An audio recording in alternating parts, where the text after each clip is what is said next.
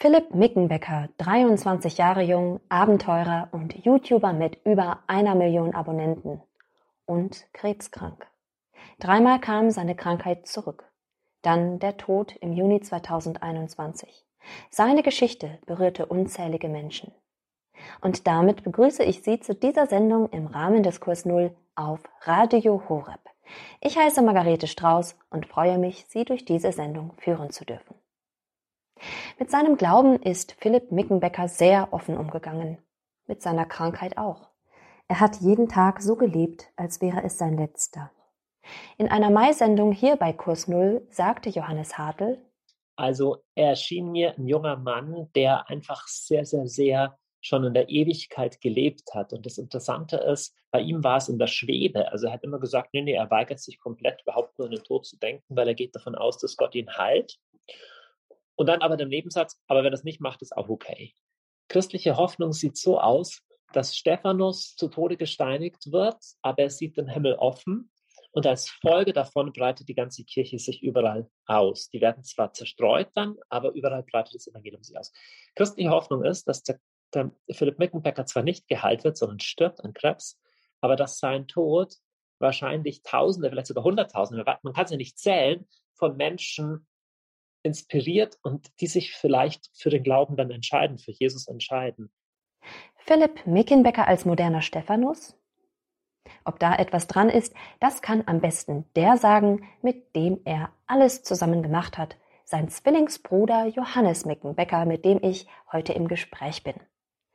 Ja, Herr Mickenbecker, erzählen Sie einmal kurz. Wie sind Sie so aufgewachsen? Wie war Ihr Verhältnis zu Ihrem Zwillingsbruder? Ich bin mit, äh, mit meinem äh, Zwillingsbruder Philipp äh, zusammen aufgewachsen. Wir, sind, wir haben wirklich alles zusammen gemacht. Also wir sind zusammen in die äh, Schule gegangen. Wir haben eigentlich meistens, glaube ich, auch nebeneinander gesessen. Wir haben äh, wirklich alles geteilt. Ich glaube, wir waren die längste Zeit, die wir mal nicht äh, zusammen irgendwo waren, waren irgendwie zwei Wochen und das war auch wirklich nur eins, zwei Mal. Sonst haben wir fast jeden Tag äh, zusammen verbracht. Ähm, genau, ich hatte noch eine Schwester und ähm, ja, hatte eigentlich eine, eine sehr schöne Kindheit. Sie haben gesagt, dass Sie alles zusammen gemacht haben. Das heißt, Sie standen sich wirklich sehr nahe und Sie wussten eigentlich äh, über alles Bescheid, übereinander.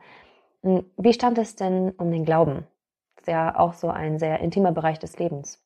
Äh, ja, ähm, genau mit dem, mit dem Glauben, das war dann tatsächlich so eine Sache, weil ähm, wir, also sonst haben wir auch meistens so das Gleiche gedacht oder hatten die gleichen Einstellungen.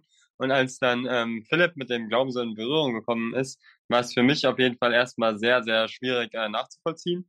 Und es war auch das erste Mal eigentlich so, dass uns was äh, getrennt hat, wo wir auch nicht so wirklich drüber geredet haben. Also ich hat, er hat mir so ein bisschen was erzählt, aber auch nur sehr, sehr wenig, weil er da auch Erfahrungen gemacht hat, die ich äh, nicht gemacht habe, die ich wahrscheinlich auch schlecht äh, nachvollziehen konnte, was er auch verstanden hat. Ähm, genau, aber deswegen war es tatsächlich so, dass es uns am Anfang eher ein bisschen ähm, getrennt hat. Ähm, aber umso schöner war es für uns beide, als ich dann irgendwann auch mehr damit anfangen konnte. Heißt das, dass er sie so ein bisschen dazu gebracht hat? Nee, bei mir war es vielleicht nicht so, dass ich jetzt äh, über Philipp sozusagen zum, zum Glauben so äh, gekommen bin. Mm, ich habe tatsächlich äh, wegen meiner jetzigen Frau, wegen Clara, äh, angefangen, mich äh, mit der Bibel zu beschäftigen. Und ähm, also wirklich sehr, sehr, sehr kritisch. Ähm, ich habe das alles sehr, sehr kritisch hinterfragt. Ähm, habe aber trotzdem, also ich hatte eine gewisse Offenheit, glaube ich, dadurch auch durch den äh, Tod von meiner Schwester, dass ich gesagt habe, es ist mir nicht so ganz egal, was nach diesem Leben eventuell passiert. Also vorher hatte ich wirklich so die Einstellung, äh, interessiert mich ja jetzt noch nicht, ich bin auch jung. Ähm, aber dann äh, war da schon so eine Offenheit da, dass ich gesagt habe, ich will es schon wissen und wenn, egal was, was stimmt, so, ich, ich bin auf jeden Fall offen, an der Wahrheit interessiert und äh, habe dann die, die Bibel in dem Rahmen auch durchgelesen. Also nicht die Bibel komplett, sondern das Neue Testament habe ich in einer relativ kurzen Zeit gelesen. Und da hat es einfach für mich voll äh, Sinn gemacht. Also die, die Person Jesus an sich hat mich äh, sehr stark äh, beeindruckt. Und da habe ich mir gedacht, so ein Leben, wie er geführt hat, sozusagen, also dieses, dass er sich so selbst aufgegeben hat, dass er so komplett nicht egoistisch äh, gelebt hat, das hat mich äh, sehr beeindruckt. Und da habe ich gedacht, das wäre nice, wenn man sich davon vielleicht ein bisschen inspirieren lassen könnte. Oder ähm, wenn er verspricht ja, dass man das selber auch so erleben kann, dass man ein bisschen verändert wird in diese Richtung, wenn man das auch selber erleben kann. Sie haben es gerade schon angedeutet, Sie haben bereits eine Schwester verloren. Was genau ist passiert? Ja, mit äh, meine Schwester ist äh, mit bei einem Flugzeugabsturz ums Leben gekommen, also bei so einem äh, kleinen, eigentlich professionellen äh, Sportflugzeug. Ähm, genau, zu dem Zeitpunkt war ich auch, äh, also war das erste Mal, dass ich so, also klar, klar jetzt bei meinem Opa oder so, aber da war es irgendwie so relativ normal oder auch äh, ein bisschen vorhersehbar vielleicht, schon eher, auch nicht wirklich, aber ähm, es war das erste Mal, dass ich wirklich so damit konfrontiert wurde, dass ich gedacht habe, weil ich auch kurz vorher in dem Flugzeug gesessen habe, dass ich gedacht habe, boah, es hätte jetzt auch mit mir tatsächlich äh, vorbei sein können. Und ich glaube, so bei nach so einer Erfahrung schaut man doch schon ein bisschen ähm, anders aufs Leben. Und es verändert wahrscheinlich auch so ein bisschen die Prioritäten, die man sich so ähm, setzt. Ja, wie man, wie man seine Tage verbringen will. Darauf werden wir gleich nochmal eingehen, aber zuvor folgende Frage. Ähm, haben Sie zu der Zeit eigentlich schon YouTube gemacht? Beziehungsweise wie, wie entstand überhaupt der YouTube-Kanal? Wie ist die Geschichte? Wie ist die Entstehungsgeschichte? Warum heißt der Kanal Real Life Guys? Ähm, ja, bei, bei uns war es immer so, dass, also ich habe schon immer sehr, sehr gerne Sachen draußen gemacht. Ähm, das war bei uns auch relativ selbstverständlich, weil wir ganz lange Zeit jetzt gar kein Internet, keine Handys und so hatten. Ähm, da waren meine Eltern äh, sehr streng und deswegen ähm, war es irgendwie sehr naheliegend, rauszugehen, irgendwas draußen zu machen. Und als ich an die Schule gekommen bin und äh, da so gesehen habe, dass meine ganzen Klasskameraden das gar nicht so verstehen konnten, dass ich irgendwie rausgegangen bin und Bock hatte, eine Seilbahn zu bauen oder im Wald einfach ein Loch zu graben, ähm, habe ich, äh, haben die, also sie haben es nie so richtig verstanden und deswegen haben wir eigentlich angefangen, so Videos davon zu machen. Erst relativ unprofessionell, einfach ein GoPro mitgenommen ähm, und denen dann zu zeigen. Und das hat auch äh, tatsächlich äh, funktioniert. Also als wir denen zum Beispiel das Video von der Seilbahn gezeigt haben, vorher habe ich ihnen erzählt und da ist niemand mitgekommen. Habe ich ihnen das Video gezeigt, haben gesagt, oha, ja, ist schon geil. Und dann äh, sind, ist tatsächlich so die halbe Stufe da an den See gekommen. Von daher ähm, war auf jeden Fall eine sehr coole Sache und so haben wir angefangen, die Videos zu machen und haben die auf YouTube hochgeladen, eigentlich nur, um sie so halt rumzuschicken. Und das haben sich dann irgendwann mehr Leute angeschaut. Und ähm, ja, ich denke, seitdem ist unsere Motivation ein bisschen die gleiche geblieben, so Menschen zu zeigen, dass man draußen coole Sachen machen kann, generell, dass man seine Träume, ähm, auch wenn sie sehr unrealistisch scheinen, vielleicht äh, verwirklichen kann oftmals. Ähm, genau, und einfach nicht, nicht aufzugeben, so dran zu bleiben, wenn man irgendeinen äh, Plan hat und ein Ziel hat. Aber was hat es mit dem Motto Do Something in Real Life auf sich? Bei uns steht das, das Do-Something steht auf jeden Fall dafür, wirklich einfach was anzupacken. Also ich glaube, oft ist es so, dass man eine Idee hat oder irgendeinen Traum und man lässt sich aber äh, davon abhalten, den umzusetzen, ähm, weil man denkt, es könnte das und das schief gehen, es, äh, keine Ahnung, das und das, der, der Weg dahin ist auch so lang. Am Anfang hat man oft viel Motivation, aber dann äh, lässt sich dann ein bisschen nach. Und bei uns war immer so, dass wir gesagt haben, ey, das Beste ist, du fängst halt einfach an und wenn wir Bock haben, ein U-Boot zu bauen, dann holen wir uns erst einen Gastank und dann steht er im Hof und dann müssen wir auch weitermachen. Also wirklich so dieses einfach anfangen, einfach was machen, deswegen Do Something.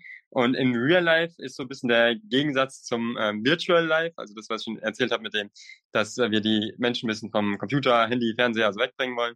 Also das steht immer ein bisschen im ähm, Gegensatz zu dem, zu der virtuellen Welt, dass wir, ja, alles, was wir machen, äh, findet draußen statt, im echten Leben. Was ich mich schon die ganze Zeit frage, weil das so ein roter Faden bei Ihnen ist, warum machen Sie eigentlich so viel mit Badewannen? Ist das irgendwie ein Insider? ähm, äh, wir machen ja echt sehr, sehr viel aus äh, Badewannen. Ja, das ist eigentlich mehr zufällig gekommen. Ähm, wir hatten eins unserer ersten Projekte, war eine Badewanne, wo wir Räder dran gemacht haben, eigentlich um eine Seifenkiste zu bauen. Wir wollten eine Seifenkiste bauen, mit der man auch im Wasser fahren kann. Und weil es ein Kanu dafür zu schade und zu teuer war, war das nichts Beste, was wir gekriegt haben, eine Badewanne. Daraus ist dann diese Seifenkiste geworden. Dann haben wir das später zu dem ersten U-Boot umgebaut. Und äh, seitdem war irgendwie die Badewanne so ein Markenzeichen für uns. Und es hat sich auch echt oft angeboten, ähm, dass wir dann irgendwann diese fliegende Badewanne gebaut haben. Das war auch erst gar nicht geplant. Wir haben dann aber was gesucht, was wie so eine Karosserie um uns rum ist, um uns ein bisschen zu schützen, falls irgendein Propeller platzt oder so. Da haben wir auch viel überlegt und am Ende ist wieder eine Badewanne geworden. Hat einfach Sinn gemacht. Ähm, genau, und seitdem machen wir ziemlich viel aus Badewannen.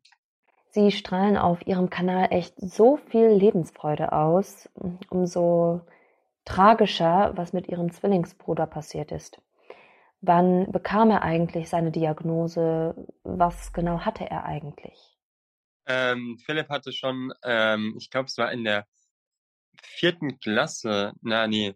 Ich, ich kann es gar nicht genau sagen, wann es war. Nee, es muss, nee, es muss später gewesen sein. Wahrscheinlich acht oder so. Da hatte er ähm, das erste Mal sowas, dass er ähm, dass, dass, dass ihm irgendwie so schwarz vor Augen geworden ist und er irgendwie umgekippt ist. Und da haben wir dann herausgefunden, dass es daher kam, dass er ein äh, so ein äh, Lymphdrüsentumor hat. Und ähm, genau, der ist dann äh, also insgesamt jetzt dreimal, also dreimal zurückgekommen.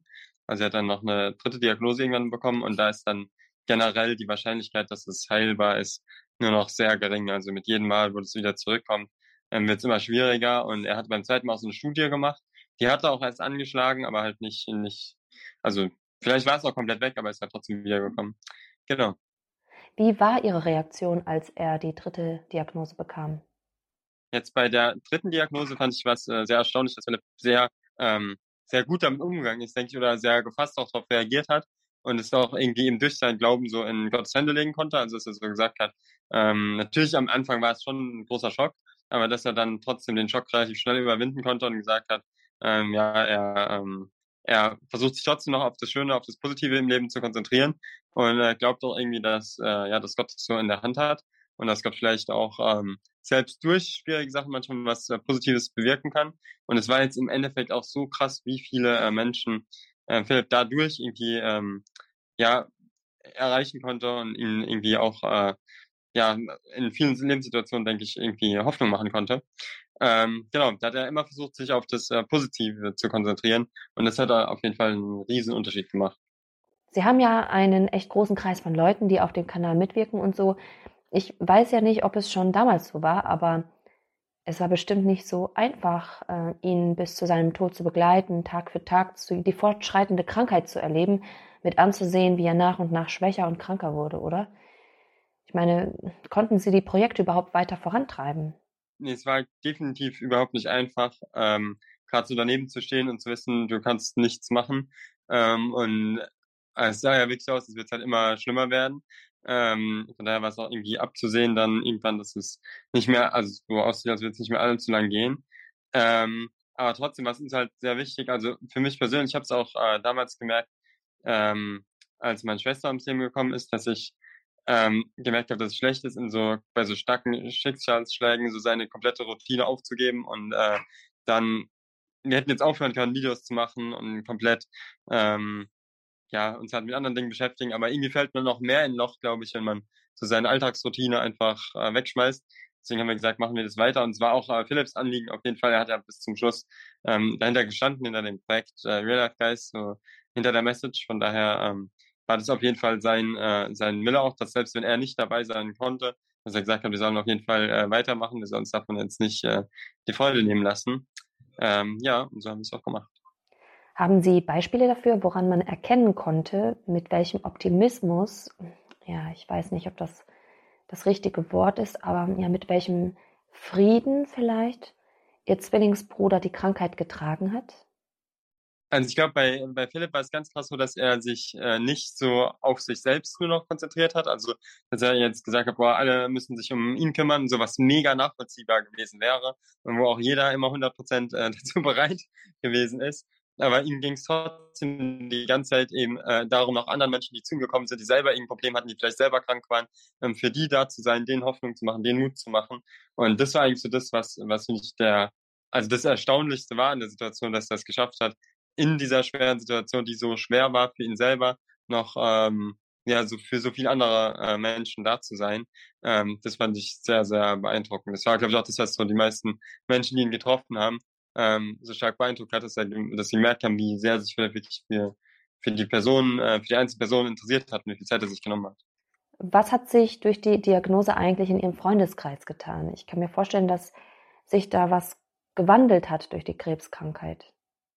Also in unserem, äh, in unserem Freundeskreis, glaube ich, hat sich auch wirklich was getan, alleine in, dahingehend, wie, ähm, wie man das Leben wahrnimmt. Also ich habe jeder, der das so mitbekommen hat, wenn auch nur am Rande, ähm, hat bestimmt auch nochmal seine Prioritäten im Leben überdacht und auch, ich glaube, wenn man ein bisschen äh, das Leben so vom Ende her betrachtet oder im Kopf hat, dass es jederzeit vorbei sein kann, äh, ändert es einfach was. Ähm, und äh, außerdem war es auch sehr äh, schön zu sehen, dass auch der äh, Julius zum Beispiel oder verschiedene Freunde ähm, haben sich auch äh, dadurch jetzt oder auch ein äh, Freund, den wir schon ganz lang kennen, ähm, auch mit dem Thema Glauben auseinandergesetzt und ähm, hat sich am Ende sogar taufen lassen, wo sich äh, Philipp wahrscheinlich sehr, sehr gefreut hätte oder vielleicht hat er es ja schon mitbekommen. Ähm, genau, also hat sich schon auch einiges verändert bei uns im Freundeskreis, ja. Aber haben Sie auch Rückmeldungen bekommen, dass gerade Leute sich bei Ihnen gemeldet haben, um Zeugnis dafür abzulegen, dass Philipp Sie zum Glauben geführt hat? Ja, ich glaube, es gab wirklich Hunderte oder wenn nicht äh, Tausende Menschen, die uns äh, Briefe geschrieben haben, die E-Mails geschrieben haben, die irgendwie vorbeigekommen sind und ähm, Philipp auch einfach Danke sagen wollten dafür, dass sie sich ähm, wegen der ganzen Situation oder dadurch, dass sie gesehen haben, wie krass gut Philipp mit der Situation umgehen kann und wie viel Freude er trotzdem noch, noch hat, ähm, dass sich dadurch eben auch gerade mit dem Thema Glauben auseinandergesetzt haben und dann selber auch irgendwelche äh, Erfahrungen gemacht haben. Also Philipp hat ja immer sehr, sehr viel von seinen Erfahrungen, die er so mit Gott gemacht hat, gesprochen. Und ich glaube, das hat sehr viele Menschen auch inspiriert, einfach selber mal den Schritt zu gehen und auch wenn man es vielleicht, wenn es ungewohnt ist, aber mal irgendwie ein Gebet zu sprechen oder mal äh, ja, einfach äh, sich ein bisschen darauf einzulassen, sich mit dem Thema zu beschäftigen. Ähm, da gab es sehr, sehr viele und auch äh, wirklich eben ganz, ganz, ganz viele positive Rückmeldungen, wo Menschen gesagt haben, dass ihnen das jetzt auch gerade in einer äh, schweren Situation oder ähm, allgemein so im Alltag ähm, ja, mega weitergeholfen hat. Ich glaube, es hat auch viele Menschen berührt, gerade das letzte Video vor seinem Tod zu sehen, also direkt aus dem Krankenhaus. Wie war dieser letzte Tag für Sie? Wie waren die letzten Momente? Also der letzte Tag war natürlich sehr, sehr, sehr traurig und auch sehr schwer. Ähm, aber insgesamt war es trotzdem so, dass, dass Philipp mit so einem Frieden und so einer Ruhe ähm, eingeschlafen ist, dass, glaube ich, jeder, der dabei war, ähm, gar nicht erstmal so diese krasse Traurigkeit hatte oder es, es hat sich was äh, fehl am Platz angefühlt, so traurig zu sein, obwohl äh, Philipp so mit so einem äh, Frieden irgendwie eingeschlafen ist. Und er ja auch gesagt hat, so er freut sich irgendwie darauf, bei Jesus zu sein, ähm, dass ja, man jetzt gar nicht so, so sauer darüber sein konnte oder damit sich auch vorstellen könnte, dass er jetzt an einem äh, besseren Ort ist, dass er jetzt äh, wo ist, wo es insgesamt äh, schöner ist. Von daher, ähm, ja, war das gerade gerade an dem Tag, glaube ich, war es noch gar nicht so ähm, so traurig. Natürlich ist im Nachhinein immer wird einem immer fehlen, aber ja. Konnten sich alle noch von ihm verabschieden? Wir, wir konnten alle uns äh, noch sehr gut verabschieden. Er war auch bis zum Schluss ganz, äh, ganz klar im Kopf, sag ich mal. Also äh, wir konnten uns gut mit ihm unterhalten. Ja. Ich habe mir im Nachhinein auch die Beerdigung ein wenig angeschaut und war total berührt davon. Es war ja so eine ganz andere Beerdigung, als man sonst so kennt. Erzählen Sie mal ein bisschen die Hintergründe. Warum haben Sie sich dafür entschieden, es so zu machen? Äh, ja, bei der Beerdigung war es äh, auf jeden Fall auch so, dass wir gesagt haben, wir wollen jetzt nicht ähm, diese klassische Trauerfeier halten. Also natürlich sind wir traurig, aber ähm, wir wollen es trotzdem auch, ähm, also weil, weil Philipp eben wirklich diesen Frieden bis zum Schluss hatte und gesagt hat, er, er freut sich eigentlich drauf, bei Jesus zu sein, ähm, wollten wir das so auch, ähm, ja, ein bisschen, ein bisschen mehr lebensfroh verbringen als sonst. Also wir hatten ja zum Beispiel äh, jetzt keine schwarzen Kleider an und haben so Luftballons äh, steigen lassen. Ähm, ja, es war, war wahrscheinlich ein bisschen ungewöhnlich, aber selbst die Menschen, die jetzt gar nichts mit so Glauben oder so anfangen konnten, haben trotzdem gesagt, dass es irgendwie äh, sehr erleichternd war und dass es auch, ähm, glaube ich, sehr in Philipps Sinn gewesen wäre, jetzt keine ähm, so krasse Trauerveranstaltung äh, zu machen. Mittlerweile hat sich ja der Todestag gejährt und zum Todestag haben Sie ja auch etwas veranstaltet. Ja, genau. An Philipps Todestag haben wir jetzt auch nochmal eine, einen Gedenkgottesdienst äh, gemacht der auch sehr schön war. Es sind auch wirklich äh, sehr viele Leute gekommen. Wir hatten eine sehr schöne Location, sehr schönes Wetter. Und ähm, ja, war einfach nochmal schön, so sich alles im, also war auch äh, schwierig bestimmt, aber es war auch äh, schön, wirklich nochmal alles so, sein ganzes Leben nochmal im Kopf so ähm, daran zu denken, sich daran zu erinnern. Und da waren auch sehr, sehr viele Menschen da, die einfach äh, nochmal berichtet haben davon. Also ich habe wirklich wahrscheinlich äh, stundenlang äh, da schon mit den, mit den Menschen geredet, die gekommen sind. Und es waren so viele dabei, die, die einfach erzählt haben, ähm, wie sich in ihrem Leben auch was getan hat, durch ähm, entweder eine Begegnung mit Philipp oder durch Videos, die sie sich angeschaut haben. Das war schon sehr krass, sehr berührend. Würden Sie eine dieser Geschichten mit uns teilen? Boah, ich glaube, so spontan fällt mir da jetzt gar nicht wirklich was ein. Also es sind meistens so sehr, sehr persönliche Sachen, die ich, äh, ähm, ich glaube, es ist schwierig. Manchmal, wenn ich so an seine Geschichte denke, erinnert es mich irgendwie an Hiob der musste ja auch so einiges einstecken und hat sich ja durchaus damit auseinandersetzen müssen. Er hat sich gefragt, warum ihm das passierte, warum musste er leiden. Würden Sie sagen, dass sich Philipp diese Fragen auch gestellt hat und mit seiner Situation auch gerungen hat, gerade dann, wenn er große Schmerzen hatte? Ja, es war bei Philipp auf jeden Fall auch so, auch gerade diese Geschichte von Hiob, dass er da auch so einige Parallelen, sag ich mal, gesehen hat und auch, denke ich, die, äh, die Fragen, die Hiob gestellt hat und wo auch die, die Antworten, die ihm Gott schenkt, glaube ich, auch oft wie Antworten für ihn waren. Also gerade bei seiner ersten äh, Begegnung mit Gott oder im Glauben war es die stärksten, dass er ähm, so die Antworten im Buch Hiob so als Antworten auch auf seine eigenen Fragen ähm, gesehen hat. Da war es vor allem so dies, dass, dass er, ähm, also dass Hiob oft so von Gott hört, dass, dass Gott einfach äh, größer ist, dass Gott irgendwie trotzdem alles in der Hand hat und dass Gott irgendwo auch keine Fehler macht. Und ich glaube, das war was, was auf ihn da stark abgefärbt hat, dass er auch gesagt hat, ähm, selbst wenn im Moment alles äh, schwierig ist und er wird nicht auf jede Frage eine Antwort finden, wie warum es jetzt er ist, warum, äh, warum es das Leid überhaupt in der Welt gibt, aber ähm, trotzdem die Antwort, die für ihn da sehr wichtig war, war einfach zu wissen, dass Gott alles in der Hand hält und dass Gott am Ende ähm, ja immer noch größer ist und dass es ein gutes Ende haben wird, ob es jetzt auf der Erde ist oder ähm, später im Himmel. Ja. Er hat ja auch dieses geflügelte Wort geprägt, das ich bis heute eigentlich in den sozialen Medien immer wieder lese. Auch wenn Gott mich erst im Himmel gesund macht, glaube ich, dass er ein guter Gott ist. Ich denke, das ist eine unglaublich große Botschaft, die manchmal durchaus Anstoß erregt. Viele tun ja alles, um hier möglichst ohne Leiden auszukommen und ein schönes Leben zu haben. Was meinen Sie, ist Philipps Antwort auf die vielen Menschen von heute, die zu leiden haben? Ich glaube, dass, dass Philipp zwar auf jeden Fall geglaubt hat, dass es auch schön ist, wenn äh, Gott ihn im Himmel gesund macht, aber dass er trotzdem auch hier ganz, ganz stark erlebt hat, dass äh, man trotzdem seine, ähm, seine Probleme, seine Ängste, seine Sorgen alles in äh, Gottes Hand abgeben kann und selbst manchmal, wenn die Schmerzen nicht unbedingt weggehen, ähm, trotzdem dieses, die Ungewissheit oder die Hoffnungslosigkeit was ist, gegen was äh, Gott auf jeden Fall sehr gerne was macht und was er so krass erlebt hat. Also, dass, dass Gott ihm immer wieder ähm, da einfach schöne Momente geschenkt hat oder Menschen vorbeigeschickt hat, die ihn auch ermutigt haben. Ähm, und dass es definitiv so ist, dass, dass es Gott auch das Leid auf der Erde hier nicht egal ist. Ähm, ja, von daher glaube ich, wird Philipp jedem äh, Mut machen, da auch auf äh, Gott zuzugehen, auch in einer erwartungsvollen Haltung vielleicht und ähm, Gott auch sein, äh, seine Probleme hinzulegen und ähm, ja auch zu, vertrauen, dass, äh, dass Gott sich dafür interessiert und oft auch darum kümmert. Und am Ende, denke ich, wird hier auf der Welt nie alles äh, perfekt sein. Es wird nie so sein, dass, äh, dass alle Menschen, die jetzt irgendwie an Gott glauben oder auch nicht, dass es äh, auf einmal gar kein Leid mehr gibt. Aber ähm, ja, ich glaube trotzdem, dass, dass wir Gott in dem Leben auch schon irgendwo ähm, sehen und erleben können. Ja. Was ist der Moment in all diesen Jahren, ja, insbesondere natürlich seit der Krankheit Ihres Bruders, ein Moment mit ihm, den Sie niemals vergessen werden? Ich glaube, es gab wirklich so viele Momente, ähm, die, die wirklich sehr, sehr krass waren. Ähm, ich, ich könnte jetzt schlecht einen Moment raussuchen und sagen, das war jetzt der, der beeindruckendste oder inspirierendste oder wie auch immer Moment für mich. Ähm, aber insgesamt, ich glaube auch, dass tatsächlich sein, sein Tod was war, was mir für immer in Erinnerung natürlich bleiben wird. Ähm, und dass ich mir auch wünsche, dass es, äh, dass es noch ganz, ganz viele andere Menschen, also mit dieser Ruhe und mit diesem äh, Frieden gehen können und auch keine Angst vor dem Tod haben. Weil ich glaube, das äh, ist definitiv nicht immer so. Nicht jeder, also es wäre schön, wenn jeder in der Ruhe ge gehen wird, weil irgendwann äh, sind wir alle dran.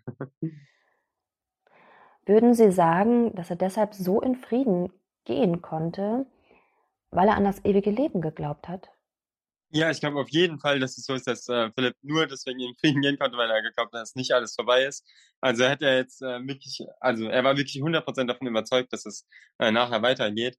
Ähm, ich glaube, ansonsten wäre es natürlich noch viel hoffnungsloser gewesen. Und wenn du jetzt denkst, wirklich, ähm, das junge Leben ist jetzt, äh, jetzt vorbei, da kann man sich wahrscheinlich auch mit abfinden, aber ich glaube, den Frieden zu haben, ist, ist äh, trotzdem schwierig. Von daher ähm, glaube ich schon, dass es hauptsächlich daher gekommen ist, dass er daran geglaubt hat, dass nicht alles vorbei ist. Und ähm, dass er eben immer wieder daran geglaubt hat, dass, dass Gott da ist, dass Gott ihn ähm, ja irgendwie sein Leben in seiner Hand hält und trotz allem auf ihn aufpasst. Ja. Es gab dann ja auch so Videos, in denen er über seine Krankheit gesprochen hat, immer wieder Updates gab und auch äh, ja, seine Krankheit offen gezeigt hat. Und es gab dann ja diesen Moment, als er in seiner offenen Krebswunde Maden bekommen hat.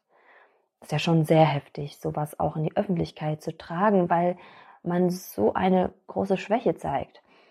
Wie, wie war es für Sie alle, als es dazu kam? Also ich, ich glaube trotzdem, also ja, ich weiß nicht, ob ich damit hätte so stark umgehen können. Ja, wirklich zu sehen und zu fühlen, ähm, wie Somaten in deinem eigenen Körper sind, ist schon wirklich sehr, sehr krass.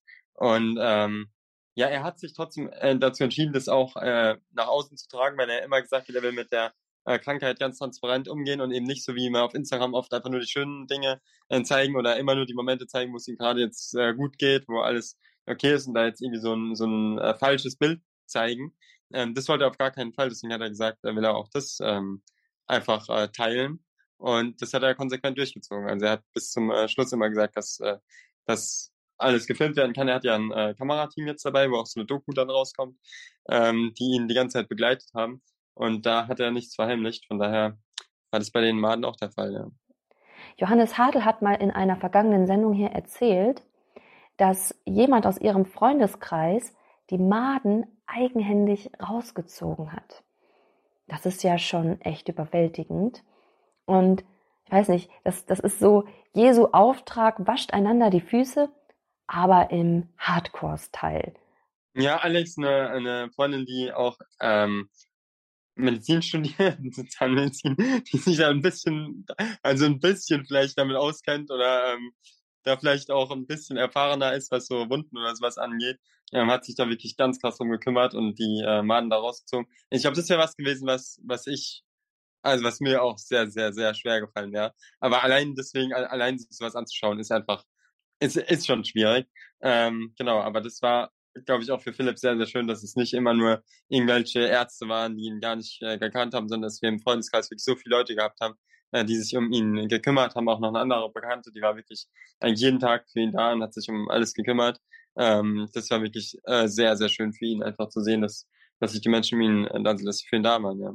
Sie haben vorhin angedeutet, dass es eine Reportage gibt, die rauskommen wird, oder, oder ist die schon veröffentlicht worden? Äh, nee, die, die Doku über die äh, ganze Krankheit von Philipp, also da waren zwei Kameramänner, die die ganze Zeit äh, dabei waren, die ist noch nicht rausgekommen und es wird auch noch ein bisschen dauern. Ich glaube, die wird äh, nächstes Jahr irgendwann äh, rauskommen, aber es ist noch, also es müssen wir mal schauen, wie schnell das mit dem Schnitt alles so, das dauert ja immer ewig. Die haben so unendlich viel Material, also das, äh, ich, es ist wirklich sehr, sehr viel Arbeit, aber ähm, ja, ich bin sehr gespannt darauf. Ich bin auch schon sehr gespannt darauf. Ich habe auf YouTube schon einen Trailer gesehen, der war schon sehr vielversprechend. Was gibt es sonst noch, was Sie mit unseren Zuhörern teilen möchten über Philipp, über die ganze Sache, vor allem darüber, wie man mit dem Leiden umgeht? Ja, ich glaube, das, was, äh, was Philipp auch wichtig gewesen wäre und was ich in der ganzen Sache so mitgenommen habe, ist, dass es, also natürlich kann man, wenn Leid passiert, ist es auch total legitim, irgendwie ähm, auch zu Gott zu gehen und zu, äh, sich zu beschweren oder es nicht zu verstehen und ähm, ist ist auf jeden Fall äh, was, was komplett natürlich ist. Aber ich glaube, es bringt uns nicht wirklich, ähm, wirklich weiter, als einfach nur sauer auf Gott zu sein. Zumindest habe ich es bei mir äh, persönlich gemerkt, das war auch was, was, was Philipp eben so gemerkt hat, sondern dass es äh, manchmal, auch wenn man ganz, ganz skeptisch ist und vielleicht sich gar nicht vorstellen kann, dass Gott irgendwie überhaupt existiert, aber mal vielleicht einen, einen Schritt in die Richtung zu machen, vielleicht mal ähm, irgendwie ja, sich ein bisschen auf die Suche zu machen, äh, vielleicht mit Gott zu reden sogar. Könnte auf jeden Fall was, äh, was sein, was ähm, vielen Menschen da Kraft und Hoffnung schenken kann. Was steht zukünftig noch bei Ihnen an? Äh, wir haben auf jeden Fall auch ganz, ganz viele äh, coole Projekte geplant. Also wir haben immer eine lange Liste von Sachen, die wir noch machen wollen. Äh, wir haben jetzt gerade ein Projekt, wo wir ein Haus komplett umbauen ähm, und da ganz, ganz viele Kindheitsträume verwirklichen. Das kommt jetzt auch bald äh, auf YouTube online. Ich glaube, das wird äh, sehr schön. Da sind wir auch gerade noch dabei, das letzte Projekt ist ein Geheimgang ins Haus. Das, da sind wir jetzt gerade, da gehe ich gleich auch wieder runter. Ähm, ja, da kann man auf jeden Fall auch auf einige äh, coole Sachen gespannt sein, glaube ich. Das war Johannes Mickenbecker von den Real Life Guys über seinen verstorbenen Bruder Philipp Mickenbecker hier in der Sendung Kurs Null auf Radio Horeb. Ich bin Margarete Strauß. Nachdem wir jetzt Philipps Bruder über ihn sprechen gehört haben, lohnt es sich auf jeden Fall, Philipp selbst sprechen zu lassen.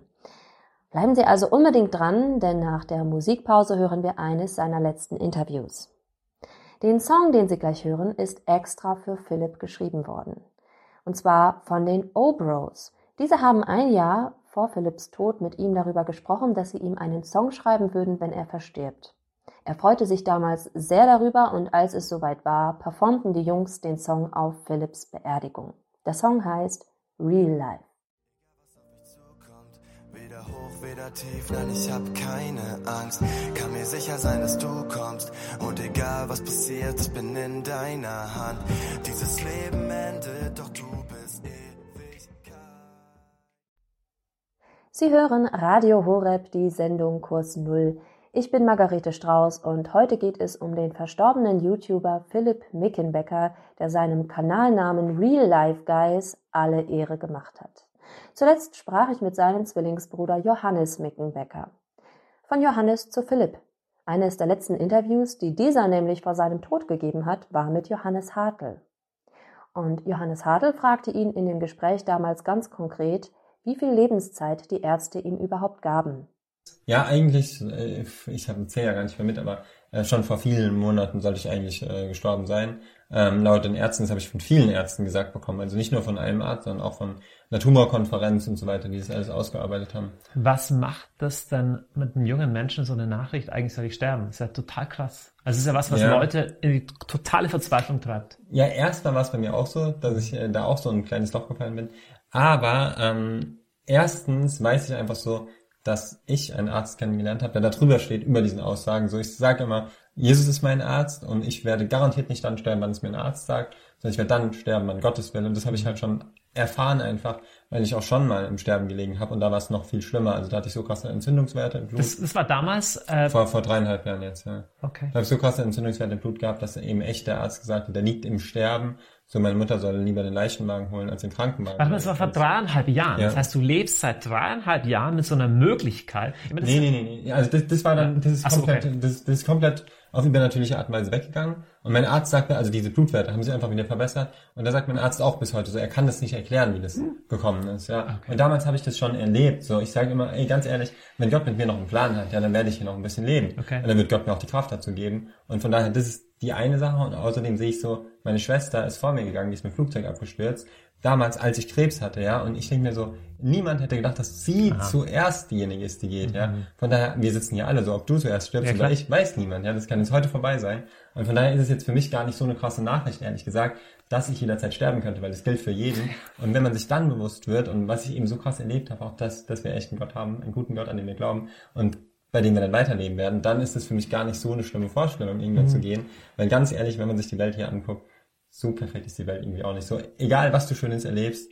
ist auch irgendwann vorbei immer, es gibt immer diese Gegensätze und ich glaube, das hört irgendwann auch auf in der Ewigkeit. Es ist halt ein Thema, das wir beständig wegschieben von uns. Mhm. Ich habe jetzt das Gefühl, wie während, während der Corona-Sache seit einem Jahr alle so, oh Gott, Todeszahlen, es sind 70.000 Menschen gestorben oder 80.000, keine mhm. Ahnung, oh, wir können sterben. Ja. Und die Wahrheit ist, auch ohne Corona ist die Wahrscheinlichkeit zu sterben als Mensch bei etwa 100 Prozent. Ja, ja. Das ist wahnsinnig hohe Sterblichkeitsrate und so. Aber es ist, ich, ich will da nicht spotten drüber, es ist schrecklich, wenn ein Mensch äh, vor seiner Zeit stirbt oder, oder so. Aber es ist ein Thema, das wir halt massiv verdrängen. Ja, ja, ja. ja und für mich hat sich da eben gerade auch so die Frage gestellt, wir werden sterben, was kommt danach? So. Mhm. Die Wahrscheinlichkeit ist ja immerhin gegeben, dass es danach weitergeht. Wo ist meine Schwester jetzt? Ist es einfach nur vorbei? Energie kann ja eigentlich auch nicht verloren gehen, so auch die Lebensenergie ja irgendwie nicht. Mhm. So könnte es sein, dass die Seele irgendwo weiterlebt oder so. Und ähm, klar, ich glaube, beweisen wird es niemand können, aber die Wahrscheinlichkeit ist gegeben und dann sollte man sich mhm. eben auf die Suche machen. Und das war für mich auf jeden Fall auch so ein Grund, dass ich gemerkt habe, okay, das Leben wir sind alle sterblich, das Leben geht irgendwann zu Ende. Wie geht's weiter? Ja, aber das Lustige ist, dass wir halt nicht genau wissen, was Leben ist. Also wir können Leben feststellen, was die Eigenschaften sind biologisch, aber mhm. woher es wirklich kommt. Wir können es ja nicht erzeugen. So im Labor ja, kann genau. man Zellen zusammenmixen. Alles Warum Materie sich so auf einmal verhält, ja. ist schon abgefahren. Deswegen ja. ist es ist die Frage berechtigt. Okay, beim Energieerhaltungssatz Energie geht nicht grundsätzlich verloren. Was was passiert mit dem Leben an sich, ja, wenn jemand körperlich stirbt? Krass. Aber das heißt, in, jetzt in den letzten ein Jahr, eineinhalb Jahren oder so, hast du für dich nochmal einen intensiveren Glaubensweg gewählt. Du hast gesagt, eigentlich, du willst jetzt schon bewusst mit diesem Gott, mit diesem Jesus leben. Gab es ja. da einen markanten Moment oder? Auf jeden Fall, das war eben vor drei Jahren jetzt ungefähr, ähm, als ich damals auch wieder quasi im Sterben gelegen habe. Das war nicht der Moment, wo der Arzt es gesagt hat, sondern da gab es viele Momente, wo ich echt am Ende war. Und ähm, wo ich echt ehrlich einfach gefragt habe, so Gott, wenn es dich gibt, dann zeig dich mir irgendwie. Das habe ich auch alles in dem Video erzählt, mit dem Feuer ja. vom Himmel fallen, ja. wo ich einfach Gottes Liebe auch so krass gespürt hatte. In dem Moment, wo ich eben mein Herz so geöffnet habe, wo ich echt so gesagt habe, ähm, ey, Jesus, dir gehört mein ganzes Leben, ich gebe dir mein ganzes Leben, komm in mein Herz, du kannst alles mit mir machen, was du willst. So, für mich war damals auch immer so die Frage, wenn Jesus jetzt mir sagen würde, ich soll mit YouTube aufhören, würde ich das dann machen? Wow. Und in dem Moment war es halt bei mir wirklich so, dass ich irgendwie gemerkt habe, okay, ich habe so wenig Leben noch übrig, so ich würde alles machen. So, wenn Gott okay. zu mir sagt, hör mit YouTube auf, dann höre ich mit YouTube auf. Wenn Gott zu mir sagt, du bleibst ewig Single, dann bleibe ich ewig Single, so weißt du. Das, das, aber irgendwo musste ich, glaube ich, an den Punkt kommen, dass ich so richtig hm. ähm, radikal so diese Entscheidung treffen konnte. Und ich habe immer gedacht, wenn ich mich auf Jesus einlasse, dann bekomme ich ein langweiliges Leben, wo ich eben keinen Spaß mehr machen kann, kein YouTube mehr machen kann, keine Ahnung, weißt du. Ich habe immer gedacht, so, so der Gott hat irgendwie einen blöden Plan für mich. Und das ist so das Gegenteil von dem, was ich dann eben erlebt habe, so in den ja. letzten Jahren. Und das kann ich selbst jetzt sagen, obwohl ich jetzt einen Tumor habe, obwohl es mir manchmal nicht so gut geht. Ähm, kann ich echt sagen, dass sich das nie verändert hat. Dass ich einfach gemerkt habe, so, Jesus hat den besten Plan und der weiß genau, was er mir zumutet, wie er mich da durchträgt und ich nie bereut. Ich meine, es ist interessant, was du sagst, ähm, dieses All-In, dieses zu sagen, Gott, was auch immer du willst, hm. das ist letztendlich ja das, was wir Christen überhaupt als, als Glauben hm. nennen. Also Paulus sagt nicht mehr, ich lebe Christus, lebt ja. mit mir. Ich habe immer das Gefühl, so wir in unserer westlichen kleinen, harmlosen Christenbubble, bei uns halt eher so, ich lebe eigentlich mein Leben nach meinen ja. Vorstellungen und der liebe Gott soll mir dabei helfen. Ja. Und letztendlich ist das Bild komplett andersrum. Das ist zu sagen, Jesus, du bist der Herr und mit allem, was ich habe und bin, mhm. äh, ge gebe ich mich, werfe ich mich hinein. Ja. Ist ein Vertrauensakt, ein krasser. Aber Jesus sagt, wenn du dein Leben versuchst zu retten und zu bewahren, ja, nur nicht sterben, mhm. dann verlierst du es. Dann ja, gehst dein Leben vorbei. Wenn du dein Leben freiwillig verlierst, zu sagen, lieber, lieber schon früher sterben. Mhm. Also ich gebe mich hinein. Das ist das, was wir Ostern jetzt gefeiert haben. Tod und Auferstehung Jesu. Dann gewinnst du eigentlich Leben in Fülle. Ich habe das Gefühl, das ist sehr weit für uns entfernt. Wir haben vorher ein bisschen gesprochen. Ich habe das bei Menschen irgendwie gelernt in Indien oder in China, die, hey, wenn du Christ wirst, heißt es, dass die Wahrscheinlichkeit, dass du getötet mhm. wirst, Krass, relativ hoch ist. Also die müssen eigentlich so im Tod leben, wie du mhm. jetzt in letz oder schon seit vielen Jahren, äh, in, in einem Maße, wie wir wie wir es überhaupt nicht müssen. Wir mhm. blenden es immer weg. Wenn du Christ im Iran bist, kann jeden Tag die Geheimpolizei mhm. reinkommen und, und ja, kann dich verhaften. Ja. Ja, ja, das stimmt. Und ich finde es voll spannend, weil, weil viele mir immer so sagen, ja Philipp, du gibst dir so deine Kontrolle ja ganz an Gott ab. So, du sagst, du gibst deine Kontrolle ab. Das ist ganz schlimm. Und äh, wie kannst du es noch machen? Das könnte ich nie machen, so Kontrolle abgeben. Und dann merke ich aber immer wieder so, dass viele Leute mir dann auch sagen so, ja, sie haben ihre Kontrolle damals an die Ärzte abgegeben. So, dass man eben manchmal merkt, in manchen Situationen muss man die Kontrolle auch abgeben. So bei mir haben die Ärzte einfach keine, sind keine Optionen mehr, die haben keine Lösung mehr für mich. Und da bin ich jetzt, ich habe ja nicht erst jetzt mich für Jesus entschieden, aber da bin ich erst recht jetzt froh, dass ich da eben sogar meine Kontrolle abgeben kann. Und ich glaube, dass mich das ja jetzt auch voll krass durchstreckt. Also ich weiß, okay, es gibt jemand, der hat einen Plan für mich und ich habe ihm die Kontrolle gegeben und er wird es auch gut äh, steuern, wie auch immer er das jetzt will. Und ähm, ich glaube aber, dass man das nicht nur in schweren Situationen erleben kann, sondern eben auch schon im normalen Leben. Mhm. Dass wir dieses Kontrolle abgeben, was wir eh immer irgendwann auf irgendeine Art und Weise machen, egal ob das auf der Arbeit ist, ob das beim Arzt ist, dass es gar nicht so beängstigend sein sollte, wenn es einen guten Gott abgeben. Mir hat mal jemand so gesagt aus dem therapeutischen Umfeld, einfach der Satz, Kontrolle ist Illusion. Mhm. Kontrolle ist Illusion. Also auch in der Beziehung zu glauben, ich kann was kontrollieren. Andere Menschen zu glauben, ich kann was kontrollieren. Mhm. Meine Gesundheit, mein Leben, meine Welt. Der Glaube, was kontrollieren zu können, das ist das, was dich eigentlich, was dich mental krank macht. Stimmt, ja. Ich meine, klar, das andere ist, wenn du überhaupt keine Kontrolle hast, das ist super beängstigend. Wir ja. Menschen brauchen ein gewisses Maß an Vorhersehbarkeit. Mhm. Aber ich glaube, diese Balance zu leben, dass wir im Letzten unser Leben nicht voll in der Hand haben, mhm. glaube ich, ist weise. Alles ja. andere werden wir irgendwie eng. Und das andere ist auch unrealistisch. Ist so. unrealistisch. Wir haben es nicht in der Hand. Jeder kann jeden Tag eine Diagnose bekommen. Jeder kann jeden Tag einen Unfall haben. Ja. Und dann und dann hast du gedacht, dann passiert es, dass Gott von dir will, dass du YouTube aufgibst. Was bedeutet YouTube dir? Also sehr offensichtlich nicht. Also ich habe das nie gedacht. Ich habe das nie gedacht. Okay. ja, ich, ich wollte nur einfach so, ich habe so gespürt, dass Gott schon von mir will, dass ich dafür auch bereit wäre. So. Okay. Irgendwie habe ich das so. Okay. Was bedeutet dir YouTube persönlich? Ähm, mittlerweile nicht mehr so viel. Also okay. ich muss ganz ehrlich sagen, am Anfang ähm, Gerade wenn man so viele Aufrufe bekommt, wenn man so viele Rückmeldungen kriegt, wenn man viel Bestätigung kriegt und so, dann baut man da vielleicht schon, schon auch ein bisschen seinen Selbstwert drauf. Ja. Ähm, jetzt glaube ich gelogen. Ich glaube, das macht jeder. Ja, klar. Jeder. Ihr habt die Millionen von Klicks. Also ich weiß, einmal mehr, wenn ihr Real Life Guys nicht kennt, ihr seid ein YouTube-Phänomen in Deutschland, absolut. Und ja. es macht schon auch was mit einem. Ja, also ich glaube, jeder baut ja seine Identität auf irgendwas, egal ob das jetzt ja. der Doktorabschluss ist oder egal was das ist.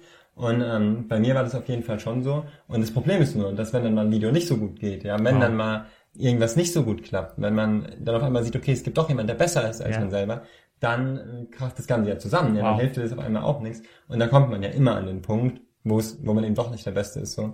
Und ähm, da muss hm. ich ganz ehrlich sagen, dass sich das mittlerweile halt voll verändert hat, dass ich einfach weiß, so ich bin geliebt und angenommen, so wie ich bin von ich mein, Gott. Ich finde es so wichtig von dir Ja. zu hören, weil ich glaube, es gibt so viele junge Leute, die sagen, keine Ahnung, ich poste was auf Instagram, ich habe 50 Likes und sie freuen sich so und dann Ja. sehen sie ein Video von euch 10 Millionen Likes und sie denken, wie kann der erzählen, dass er mal ein Problem damit hat, sich mit jemand anderem zu vergleichen. Aber der Punkt ist, das Fass wird ja nie voll. Ja, ja. Du kannst sagen, jemand, es gibt ja Songs, die haben Ja, selbst, selbst wenn du der Beste bist, das sagen ganz viele Künstler auch, ganz viele Sänger, die die Ja. Besten sind, sagen dann, ja, sie haben die ganze Zeit nur Angst, dass sie den Platz nicht verlieren. Ja, klar. So, Ja, klar.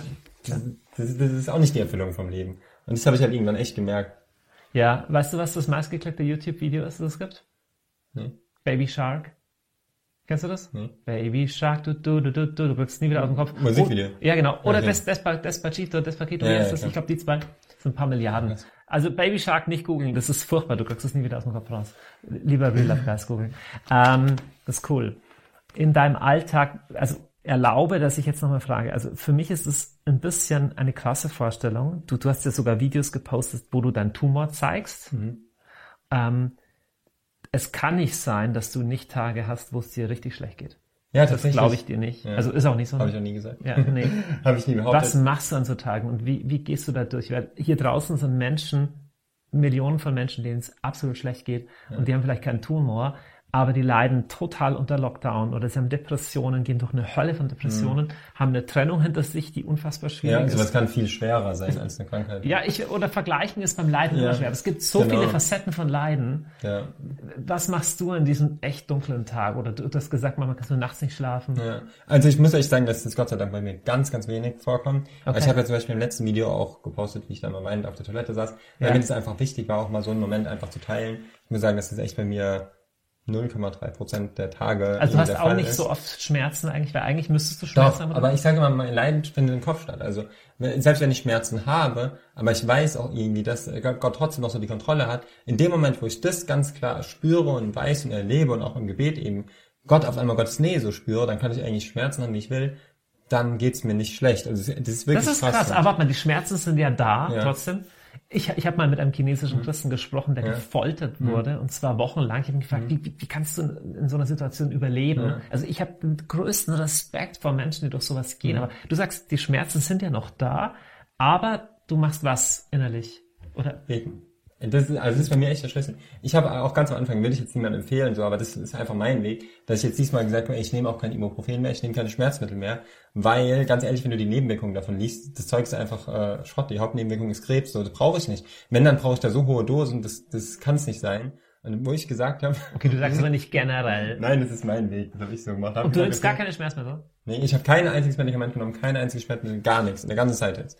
Und habe gesagt, okay, ähm, Jesus ist mein Schmerzmittel und der hat gesagt, er mutet mir nicht mehr zu, als ich tragen kann. Und ich glaube nicht, dass er damit die Schmerzmittel eingezogen hat. Ist, ist, ist jetzt der Ja, Weg, wie ich lass uns damit umgehe. kurz, nee, lass uns kurz dazu sagen, Medikamente zu nehmen, wenn dein Arzt dir verschreibt, ist absolut okay. Also, Genau. Das ist ein individueller Weg, wo du sagst, Ja. du gehst den Weg jetzt so. Wo, wo ich einfach auch, genau, wo ich Ja. einfach gemerkt habe, auch wie krass die Nebenwirkungen da oft Okay. sind. Und wo ich da einfach auch so dieses Experiment gemacht habe, so, ähm, funktioniert es auch. Wie gesagt, das ist voll, voll mein Weg, einfach damit umzugehen, so. Und, Und du ähm, betest dann. Genau, und ich habe gesagt, okay, ich bete dann. Und das Krasse ist, dass manchmal gehen die Schmerzen wirklich mit einem auf anderen mal weg, habe ich echt schon erlebt. Du sprichst von Tumorschmerzen. Ja, Das ist- also teilweise habe ich auch keine Luft gekriegt oder sowas und das ist dann auch wieder weggegangen. Also ich habe da krasse Sachen erlebt. In anderen Situationen, was fast manchmal mir noch mehr gibt, ist es echt so, dass ich so ganz krass, das kennst du bestimmt, so Gottes Gegenwart einfach spüren, Gottes Liebe spüre, gerade im Gebet, was mir so viel mehr Energie und Kraft und so weiter gibt, dass ich dann in den Situationen voll gut damit umgehen kann. Okay. Und ähm, das Problem ist aber, dass ich manchmal auch diese Momente nicht habe, das ist nicht immer so, dass ähm, manchmal ich mich so fern von Gott irgendwie fühle und dann ist es eigentlich so das, wo ich merke so, wenn, wenn ich vielleicht auch mein ganzes Weltbild auf einmal anfange zu hinterfragen, so stimmt es überhaupt, ist Gott überhaupt da, warum hat der Gott mich ja nicht geheilt, warum mutet er mir das alles zu? Und dann passiert es schnell, dass ich in ein Loch falle, wenn ich so diese Gedanken zulasse. Ich finde es auch irgendwo wichtig, dass man diese Gedanken irgendwo zulässt und halt nochmal hinterfragt, wenn es da was zu hinterfragen gibt. Und, ähm, und dann geht's mir manchmal richtig schlecht. Und dann merke ich auch so, wie ich das selber gar nicht ertragen kann. So, wenn ich sehe, wie meine Haut abstirbt, wie ich so am lebendigen Leib irgendwie vergammel, dann, dann scha schaffe ich das nicht, ja. Und dann breche ich auch irgendwie zusammen. Und dann ist es oft so, dass ich dann auch echt andere Christen einfach brauche, mit denen ich zusammen beten kann. Und ähm, bisher hat das Gott auch immer so geführt, dass dann da irgendjemand da war. Manchmal sogar irgendwelche Pastoren oder so. Du hast eine Gemeinschaft Mit, mit meinem Bruder auch, genau.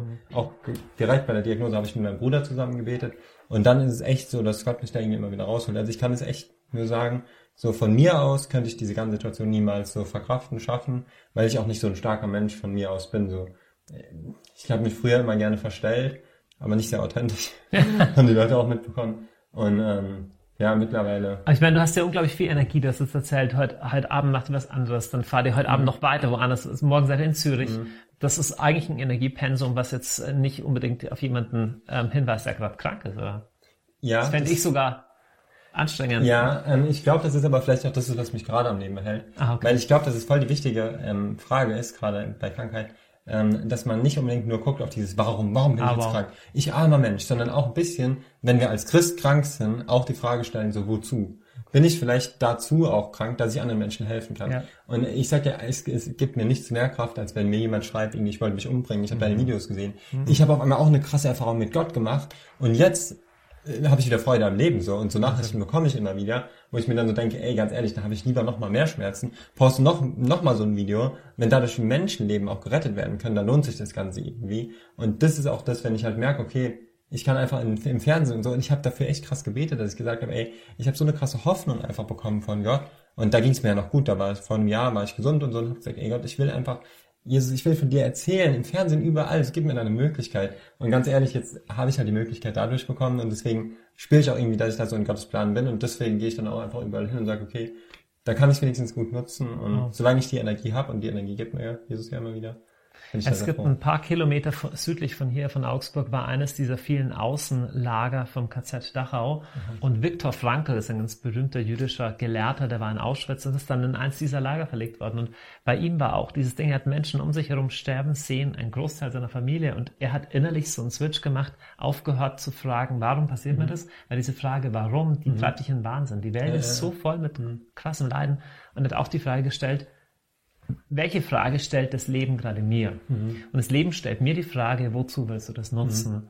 Und dann, dann hast du die Frage noch nicht beantwortet, warum habe ich Krebs, warum bin ich in einem KZ, was ja. keiner von uns sich vorstellen kann.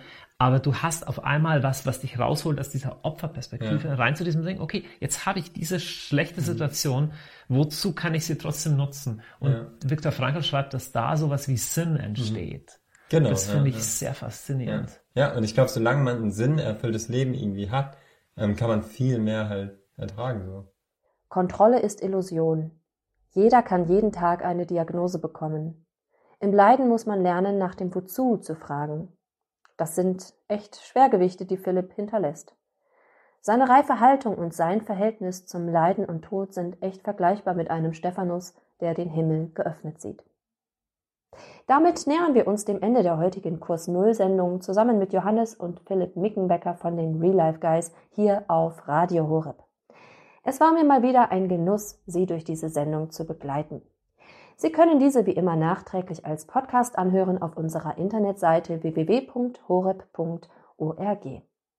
Wenn Sie die Sendung als CD haben möchten, können Sie ab Montag bei unserem Hörerservice anrufen unter der 08328 921 120. Um 17.30 Uhr geht es dann weiter mit der Vesper, dem Abendlob der Kirche, zusammen mit den Klarissenkapuzinerinnen. Ich wünsche Ihnen noch viel Freude mit dem weiteren Programm und würde mich freuen, wenn Sie auch nächstes Mal wieder einschalten. Ich verspreche Ihnen, es wird mal wieder spannend. Bis dahin alles Gute und Gottes Segen. Ich bin Margarete Strauß. Sie hören Radio Horeb. Leben mit Gott.